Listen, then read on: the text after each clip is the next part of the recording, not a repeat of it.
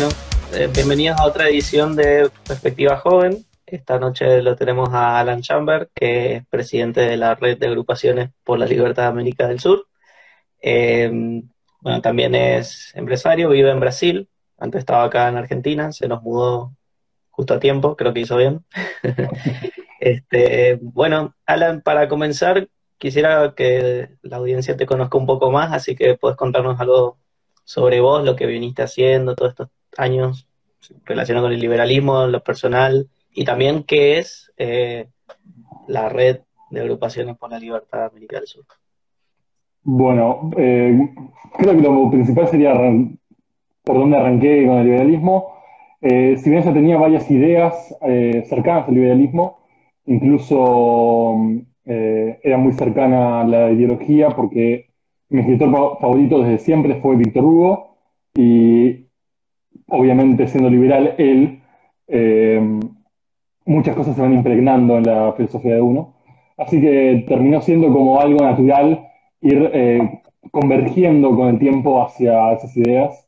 Y comencé en, el año 2009, eh, cuando estaba la cuestión de las AFJP y la ley de medios. Y ahí justamente hicimos una campaña que se llamó Argentina sin Mordaza, eh, que terminó en nada básicamente porque ganaron igual, pero juntamos 10.000 personas en la, en la Plaza del Congreso, así que algo se hizo. Mucha convocatoria.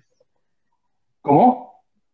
Fue bastante la convocatoria, 10.000 personas, no es nada poco. Sí, bastante, pero igual, la verdad que eh, sacaron la ley. Por suerte no se terminó de aplicar con la severidad que ellos querían, así que eso ya es algo positivo pero, pero sí fue, fue frustrante que la primera experiencia hayan ganado eh, ellos, el kirchnerismo. Así que bueno, pero esa fue la primera experiencia. Después eh, comencé a militar eh, de a poco con Ricardo López Murphy, en su momento Convergencia Federal, su partido de él, y enseguida, paralelamente, en el partido de Patricia Burrich, que en su momento se llamaba Unión por Todos, después fue Unión por Libertad, y bueno, eh, historia pasada.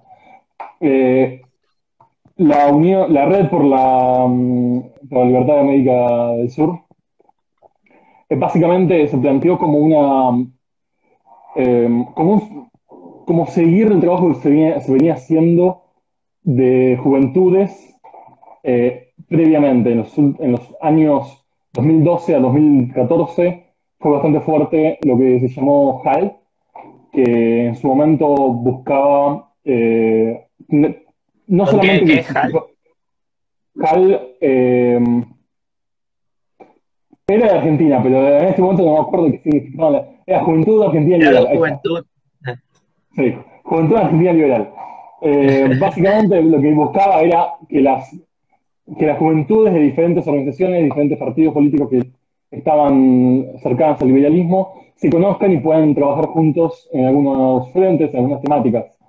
Eh, la cuestión es que, si bien eso funcionó en algún punto, la, realidad es que eh, cuando fracasó el intento del Partido Liberal Libertario en el año 2013, se fue en picada y por tanto justamente dejó de haber una forma de red o una forma de eh, relación uh, directa entre las diferentes juventudes, entre las diferentes personas que estaban eh, dentro de esas eh, de las organizaciones. Y por lo tanto, justamente se buscó la forma en, en, los siguientes años para que haya una forma de relación y con el tiempo fue justamente surgiendo la red ALAS, que originalmente fue pensada también como para seguir los pasos de HAL, que solamente se mantenga en América del Sur, pero, perdón, en Argentina, pero apenas empezamos a, trabajar, nos, nos, contactaron desde Paraguay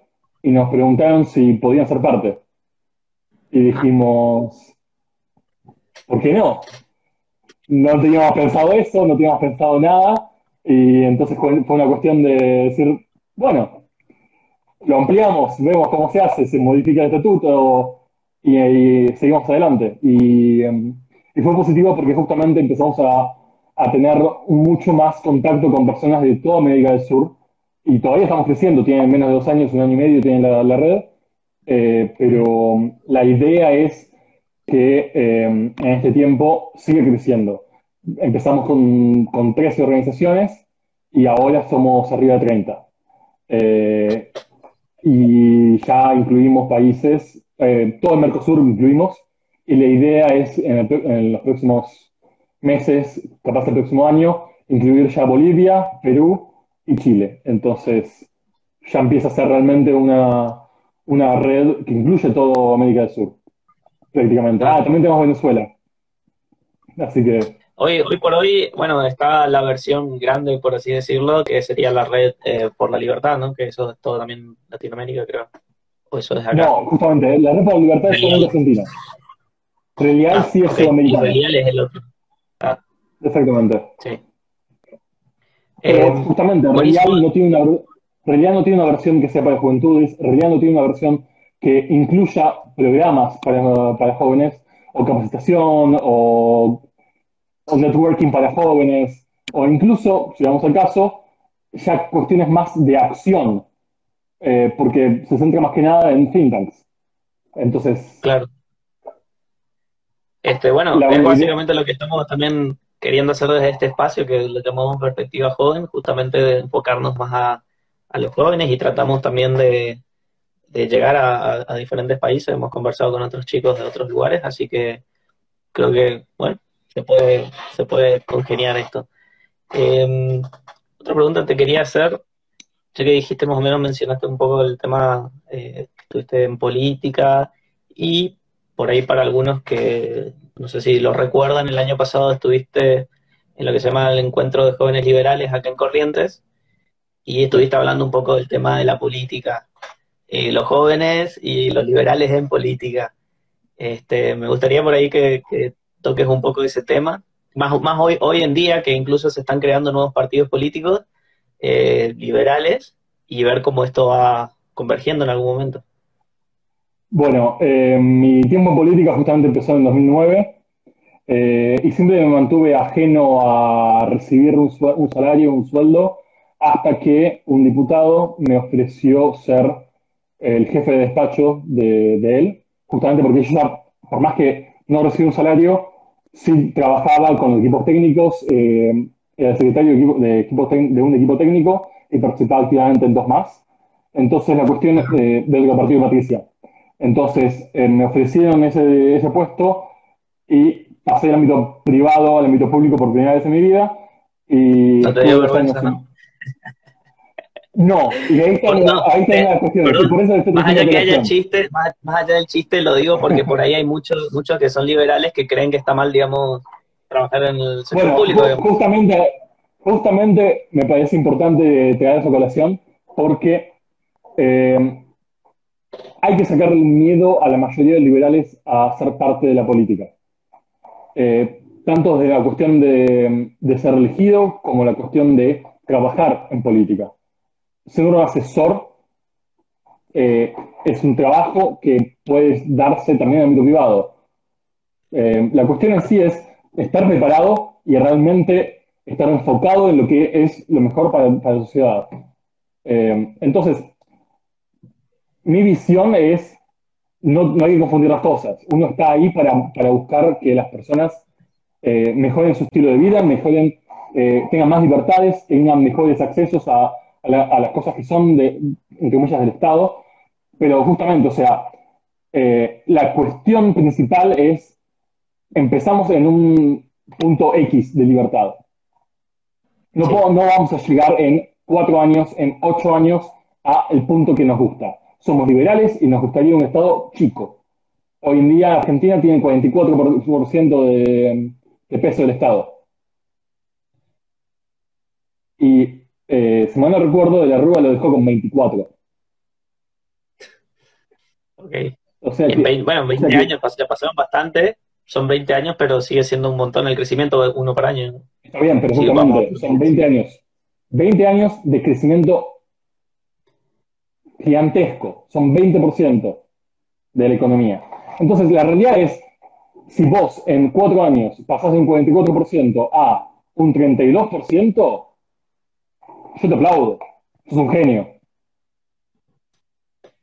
Entonces hay que ser consciente de justamente el proceso. Vos no vas a lograr que en cuatro años logres lo que vos querés. Y lo que obviamente yo quiero, yo soy, eh, en largo plazo yo soy más minarquista, me gustaría justamente que la mayor cantidad de cosas sean en privado, y por tanto vas a tener un 10, 14, 15% de, de peso del Estado. Pero es imposible llegar en, cuatro años, o en 10 años, o incluso en 20 años. Entonces, hay que ser consciente de ese proceso y por supuesto también hay que ser consciente de que no vas a llegar a eso sin participar. O participar o vas a dejar que alguien más participe y que no va a estar ni tan bien preparado como vos, ni tampoco lo van a estar asesorando tan bien como vos podrías, o tan bien asesorado en general con otras temáticas. Entonces, la realidad es, no, estamos condenados a participar o ser gobernados por quienes consideramos que son en muchos aspectos no capacitados y siempre criticamos como peores. Entonces, la cuestión es, eh, creo que justamente hay que sacar, sacarse esa idea de que está mal participar en política. Eh, alguien tiene que hacerlo. Nunca vamos a, achicar el Estado si ninguno de los liberales acepta hacerlo. Perfecto. Y ahora te hago una, pregunta. ¿Esto pensás que es un, un, tema como pasó ya en los 90, digamos, donde los políticos de repente se hicieron más pro liberales, digamos, pro mercado, pro lo que quieras, y de repente todo cambió, pero en ese momento como que había una tendencia hacia ir al, bueno, caíamos en todo, tener la hiperinflación, cambió toda la, estructura. A, a, lo que voy con esto es, ¿debería ser liberales que se metan en la política o directamente, o sea, la población exigir más medidas donde eh, sean eh, compatibles con, las ideas de la libertad, o sea, es decir, Estado chico, menos gasto, menor, eh, menor participación del Estado dentro de la economía. Este, no sé si, si ves la, la, diferencia que trato de hacer acá. Sí. La cuestión de... A ver, uno puede pedir que, que sean los políticos los que cambien su punto de vista, pero la realidad es que es medio tirado de los pelos pensar que el tipo que estuvo bebiendo de la teta del Estado por 30 años va a decir de repente, no, está bien, quiero que me saque, quiero que me bajen el sueldo, o quiero que me saquen asesores, o quiero que me saquen presupuesto, o quiero que me saquen algo. Nunca lo va a decir. Por más que la gente se lo pida. A lo sumo lo que va a hacer, se va a asesorar para cómo tener una imagen de que está haciendo eso. Que no es lo mismo uno puede justamente decir, bueno, a ver, ¿cómo hago para quedar bien con todo el mundo? Bueno, haces un par de donaciones, eh, decís que me, te estás dando el sueldo, y después por otro lado, como hacen la mayoría de los políticos, se busca su tongo. Claro. Entonces, tienen más cantidad de asesores en muchos casos. Exactamente, y, o peor, bueno, gente que, que, está dentro o que estuvo dentro como yo, que va a por decir, ¿sabes la cantidad de asesores que tienen muchos que no figuran como asesores propios, que simplemente figuran como que trabajan en realidad. No, no, no, no. Van y trabajan, muchísimos de ellos trabajan. Ahora, la cuestión es esta. No figuran como que son eh, empleados de ellos. Figuran como que en realidad están trabajando en la, no sé, en el ascensor de la legislatura. Ok. ¿Por qué? Porque justamente negociaron un contrato de trabajo con la legislatura, con el presidente de la Cámara, lo que sea, como para poder seguir estando ahí, para que tengan un tipo que está metido. Entonces, no sale de ellos tener un asesor más. Claro, yo tengo entendido que... Es una forma de corrupción que uno, no es consciente hasta que, uno, está dentro de cómo funciona. Bueno, también pasaría más por, lo, por los incentivos, ¿no? Porque tengo entendido que vos tenés un presupuesto, si no lo usás, lo asigno a otro, entonces todos tratan de, decir que venga más para mí, que venga más para mí. No sé si funciona tan así, ¿eh? estoy consultando. No, no funciona, no funciona tan así.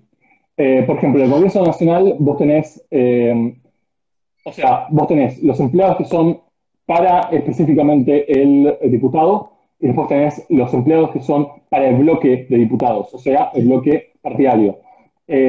los empleados del bloque justamente tienen que ser asesores para las comisiones. Y las comisiones en realidad dependen de, la cantidad de eh, en realidad hay una cuestión de fondo. Primero, en primer lugar, vos tenés eh, comisiones que no tenés asesores. Pero lo que como menos funcionó mientras yo estuve es que se sumó toda la cantidad de asesores que corresponderían para todos y se dividió esa cantidad como para que cada uno pueda tener asesores. Porque en realidad, por ejemplo, al, presidente de una comisión le tocan dos asesores para esa comisión. a un vicepresidente le toca un asesor. Entonces, en realidad no corresponde a que, a que todo el mundo tenga asesores, sino que corresponde a la responsabilidad que tiene cada comisión. Pero la cuestión en sí es, se busca que todo el mundo tenga asesores, que todo el mundo tenga tongo. entonces es como un, acuerdo entre todos para decir, ok, bueno, ganamos por otro lado. Más o menos. Y la cuestión de fondo en realidad es que ni siquiera termina ahí, porque cuando terminan los contratos, cuando termina el periodo del diputado, no te das ni idea de la cantidad de gente que se acomodó en alguna parte del Congreso o en alguna parte de la legislatura. Y no voy a decir nombres, no tiene ningún sentido, pero conozco gente que se acomodó para ser periodista, para ser, para estar en la mesa de entradas, para estar en, como secretario de un director, como secretario, no importa, pero todo el mundo se consiguió tongo. Somos pocos, somos pocos los que terminamos eh, el contrato y volvemos al ámbito privado. Claro. Y eso, Es, ser liberal, por decirlo. No es una cuestión de decir, bueno, hay que más libertades. Está perfecto que participemos, pero tenemos que ser muy conscientes de que no podemos estar buscando vivir de eso. Claro, no, es totalmente entendible. Es más, ahora que lo mencionas, eh, si no me equivoco, creo que debe haber más países, pero conozco en Suiza tengo entendido que los políticos tienen su trabajo en el sector privado y, qué sé yo, cuando tienen que hacer alguna acción pública o algo así, no sé bien cómo funciona, pero tengo entendido que, tratan de equilibrar eso y no es que tienen un sueldo en sí de, legislador, ponele. Le cubren todos los gastos, pero... Yo no, estoy yo no estoy en contra que un diputado o un senador tenga un sueldo. Al contrario, incluso si un director, si un secretario, subsecretario, un ministro es liberal, que tenga un salario, ningún problema. Eh, la cuestión no es el salario en sí, la cuestión es qué hace, qué hizo, qué va a hacer. Porque todos esos puestos son o son eh, por electores o todos esos, puestos son eh, temporales. Uno no va a ser un ministro vitalicio o presidente vitalicio no, por el estilo. Entonces, ok, te dedicas cuatro años, ocho años, el tiempo que sea, a una parte específica. Se te corta eso. La idea no es que vos tengas una jubilación de por vida como tienen la mayoría de los políticos. La idea es que vos levantes tus cosas y vuelvas al ámbito privado. ¿Querés seguir participando en política? Participá. Pero no es una cuestión de decir, eh, bueno, hay, ¿hay algún lugarcito para mí? ¿Cuánta gente que, y, lo digo bien, cuánta gente que tuvo algún escándalo desapareció por tres meses y al cuarto mes apareció en el boletín oficial que tenía un curro en alguna área del Ejecutivo? Sí, no. Sí, sí, sí. Es más, creo que ahora con el caso este de, de, Banoli que salió de ANSES se metió a otro lugar, no me acuerdo cuál era. Bueno, justamente, pero pasa todo el tiempo eso, y esa es la cuestión. Eso que dicen que los políticos siempre caen parados, y es así. Y eso es lo que tiene que cortarse. Eso es lo que tiene que cortarse. Hay que, ser, hay que ser muy claros. Eso es lo que tiene que cortarse una vez. Porque no puede ser que justamente el peso en la población sea cada vez mayor y no sean conscientes de que uno más, siempre es uno más, uno más, uno más, y así llegamos al 44%, con una economía que es casi que 40% negro encima. Sí, sí, sí. A la gente que está todo en blanco, a las empresas, los estás ahogando. Y es por la típica vivada porteña, o no, perdón, no porteña, pero la típica vivada argentina general, que el porteño tiene mucha fama, eh, de justamente querer, eh, de querer el curro, de querer quedar, quedarse preparado, de, y hay que cortar con esa cultura. Claro. Y este... volviendo, nunca se va a lograr si el liberal no está ahí como para decir, no, ¿qué está pasando? No, hay que volver. No, eso no se puede hacer. Entonces, el pedido de cuentas y participar es esencial. Es bueno, que lo menciones porque, bueno, hoy también está creciendo a poco, el Partido Libertario que vi que hoy se unió, no me acuerdo de, dónde eran. Eh, bueno, el Partido Libertario vino creciendo, después tuvimos lo, lo de que es real. Creo yo, nunca lo vi, por lo menos desde que tengo memoria. Era alguien bastante, bueno, después de Ricardo López Murphy, digamos, pero eh, ver a alguien del palo del liberalismo metido ahí por la carrera presidencial. Este, es más, todo, no diría bueno. subjetivo porque me pareció bastante, bastante buena la charla de Spert, por ejemplo.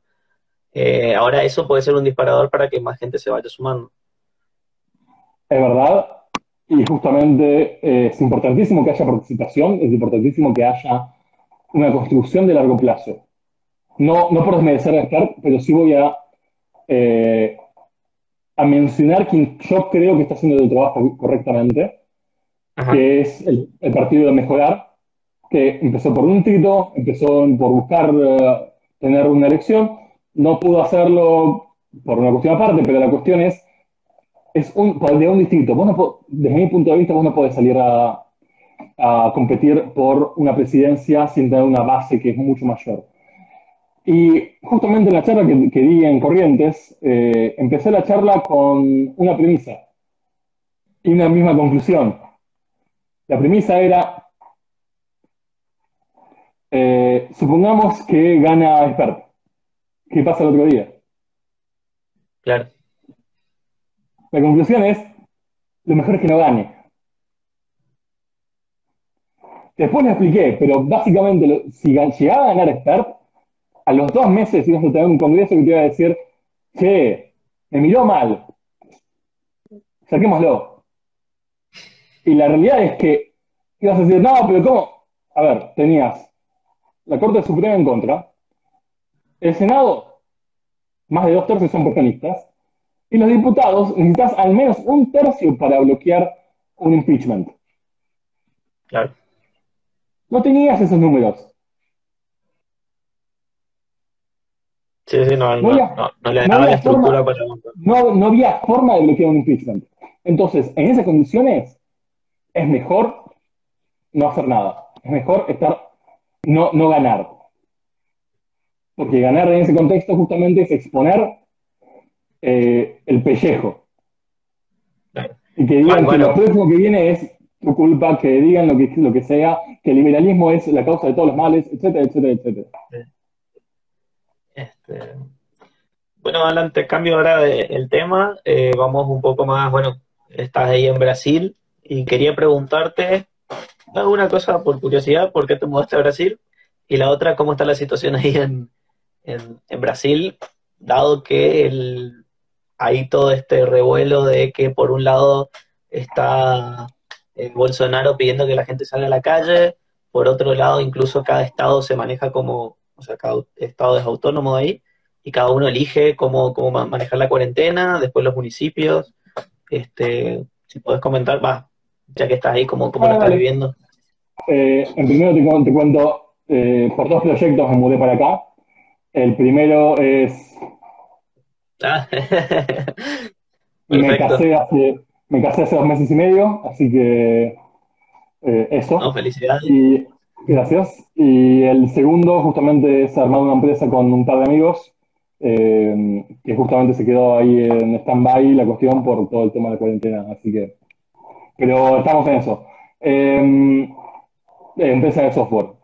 Em, la cuestión es, sí, es verdad que efectivamente hay un poco de revuelo acá, eh, porque Bolsonaro lo que pidió es que la gente salga y obviamente no, él no tiene el poder para definir, y tampoco debería tener el poder para definir eh, cada uno de los estados, sobre cada uno de los estados qué debería ser. Y la realidad es que incluso, por más que tuviera poder, quien tiene información de primera línea no es el presidente, que tiene que analizar veintipico de estados. Es la persona que va a estar más cercana a las situaciones. Y las situaciones no van a ser Encima las el número de gente que tiene, el número de gente que tiene Brasil es mucho más grande que lo que hay acá. Bueno, y no solamente eso, sino que además San Pablo tiene 40, 40 millones de habitantes. Solamente San Pablo. Río tiene casi 20 millones más. Entonces, la realidad es, la situación que vas a tener en San Pablo, que la- vas a tener en Río, es una que puede no tener nada que ver con, no sé, con Bahía, con Amazonas. Claro. Entonces, la realidad es, ¿qué vas a decir? ¿No, el presidente tiene que, que dar una, una cuarentena para todo el mundo? No, no tiene ningún sentido. Entonces, para mí lo que correspondía justamente es dejar que cada estado decida. Ahora, la cuestión de fondo de lo que está pasando en este momento es que eh, Bolsonaro está pidiendo que la gente salga porque eh, del otro lado está algunos gobernadores como Doria, que es el gobernador de San Pablo, que básicamente está diciendo que la gente no puede salir y que no puede salir, y punto.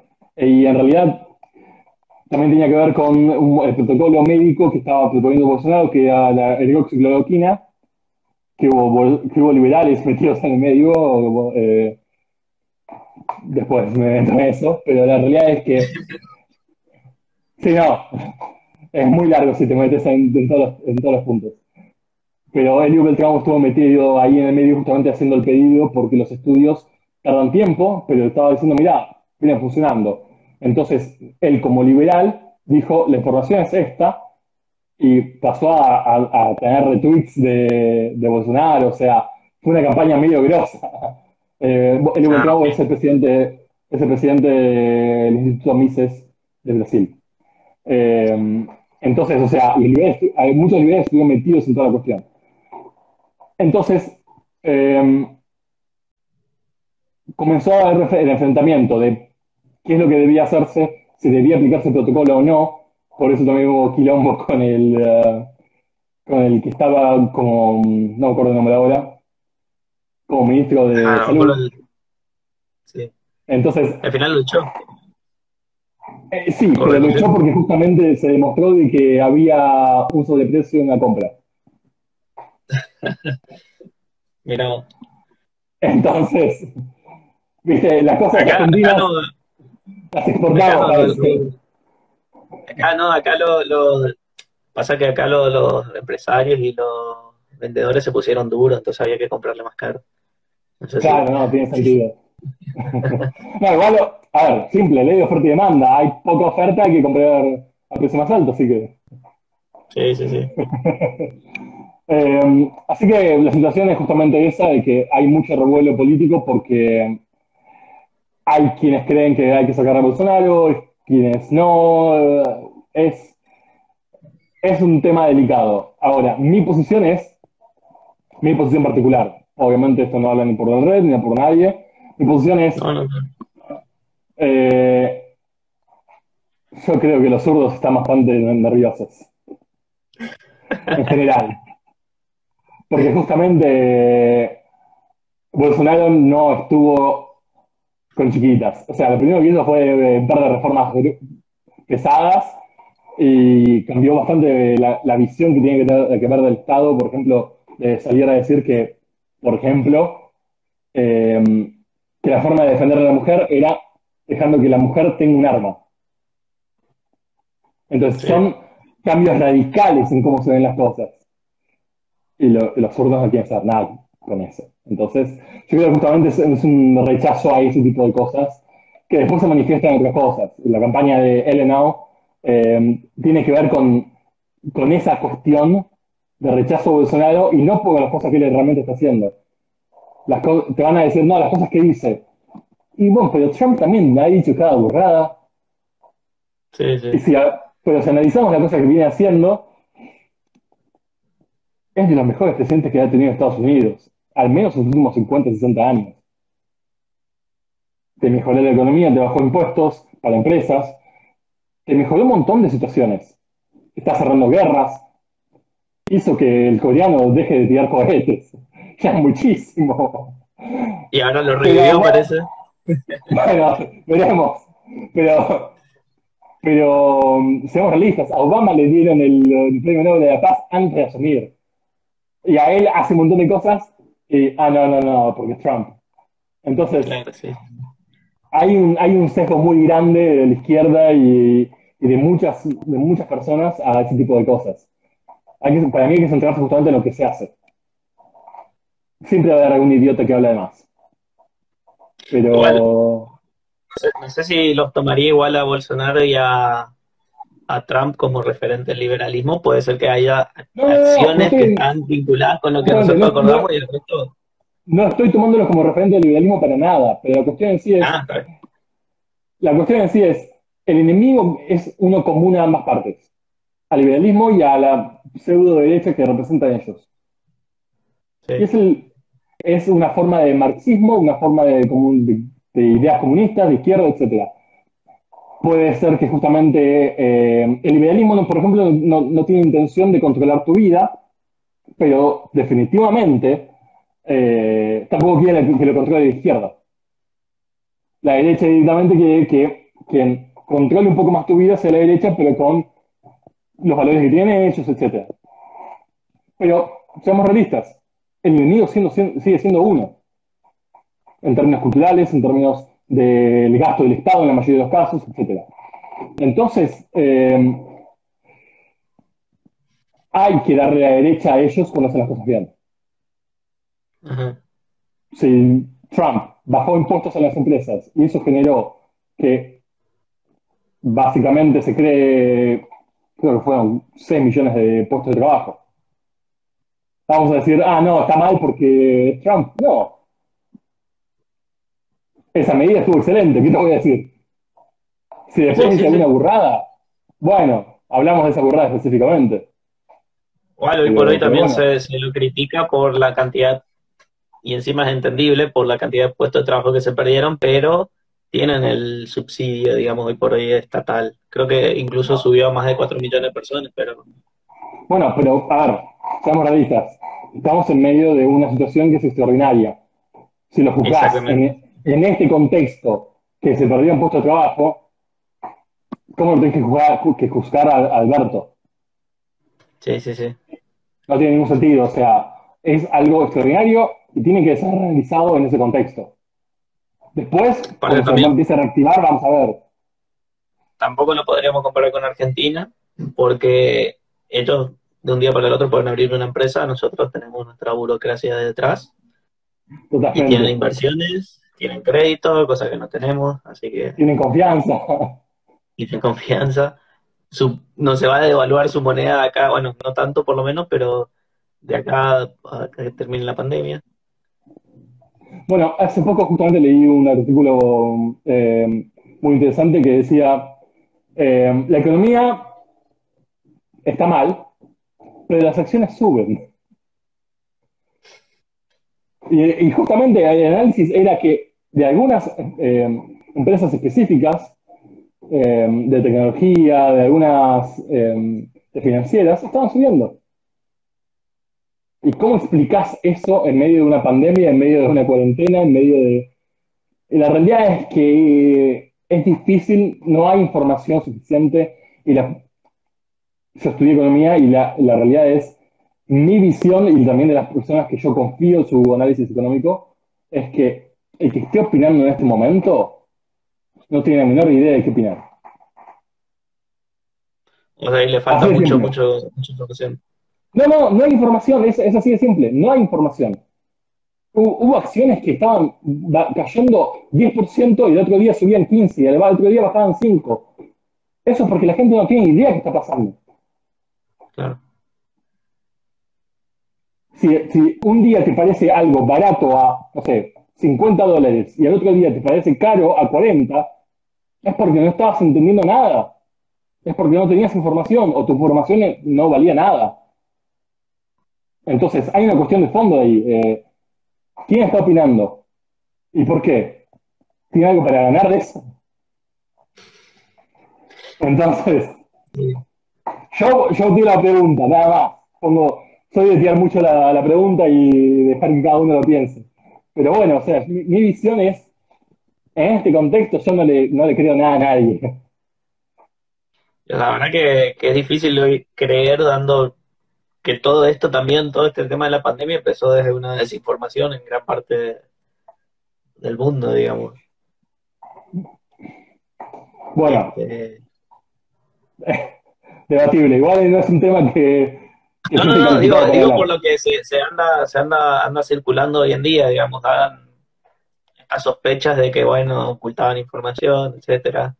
Pero bueno. No, no, no, a ver, que, que China ocultó información está casi probado que China se hizo el idiota, por así decirlo, para que las fronteras de muchos países se mantengan abiertas, está casi probado. Y que presionaron para que la OMS y para que la ONU pidieran que no se cierren fronteras, también está casi probado.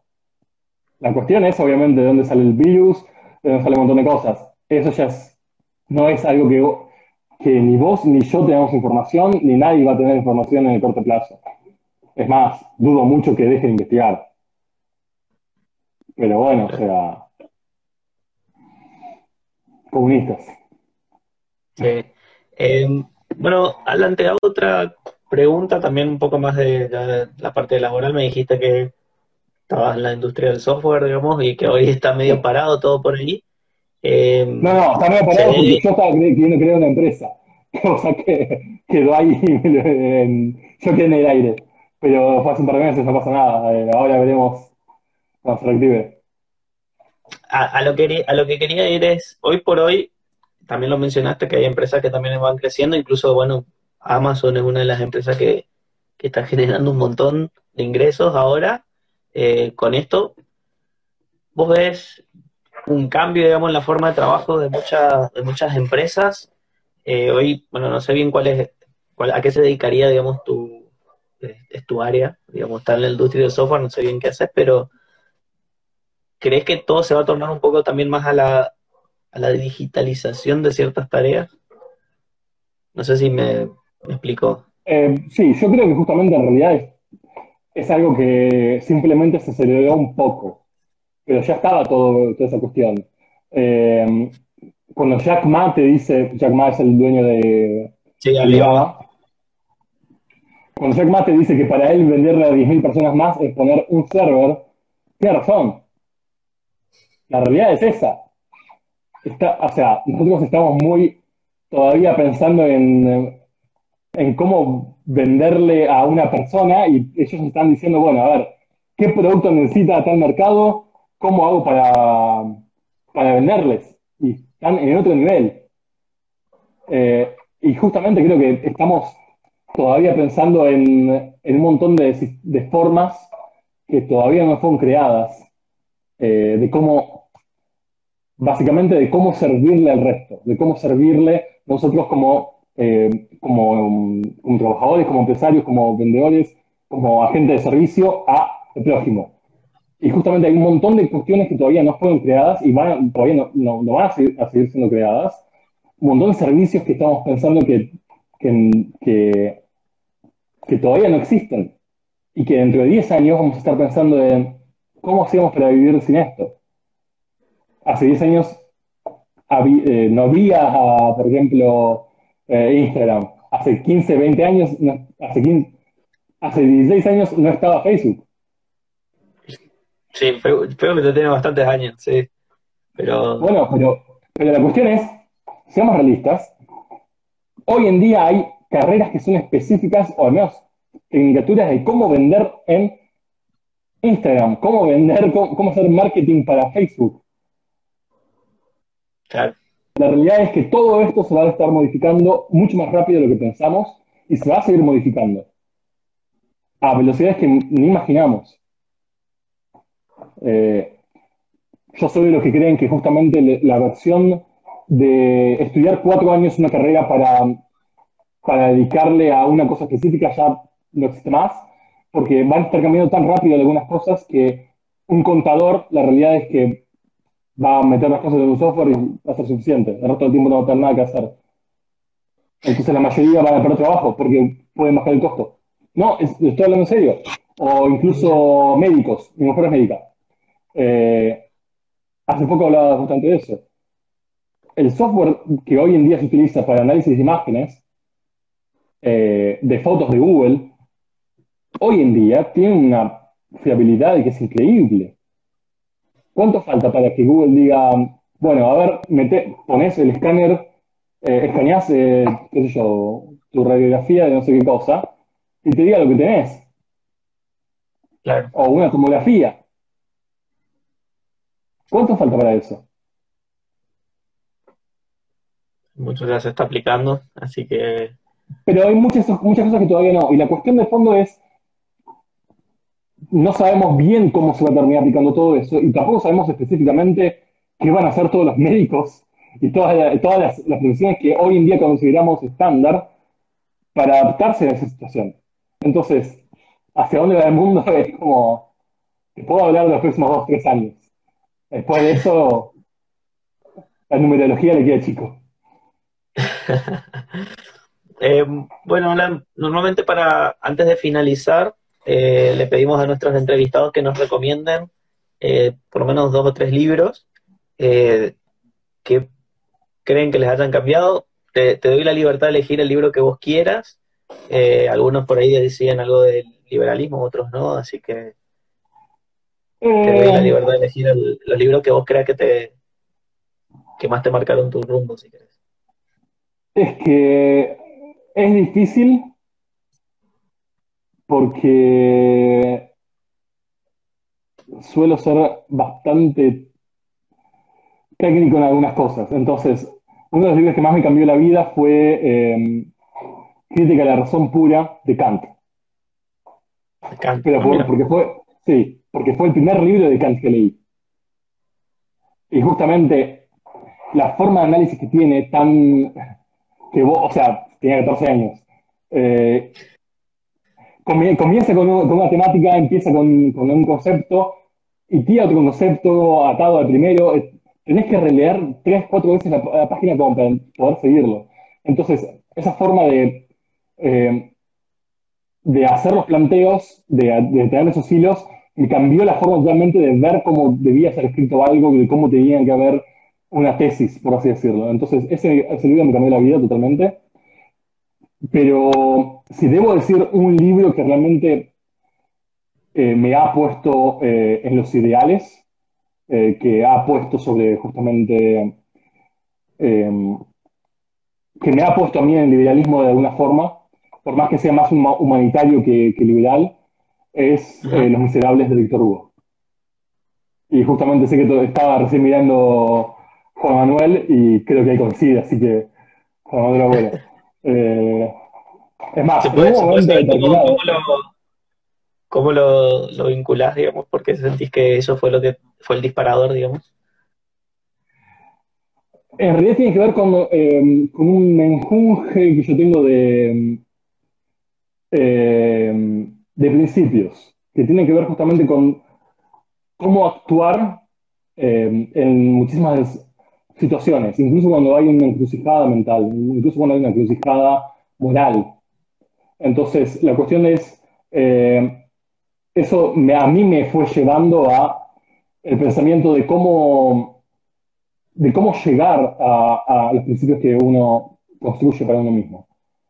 Y justamente lo leí cuando tenía 18 años y terminó de, terminó de forjar mi personalidad y de forjar justamente mi rechazo total hacia la mentira, por ejemplo, del rechazo total hacia, em, hacia la violencia, de rechazo total hacia, hacia eh, la falta de empatía, por ejemplo.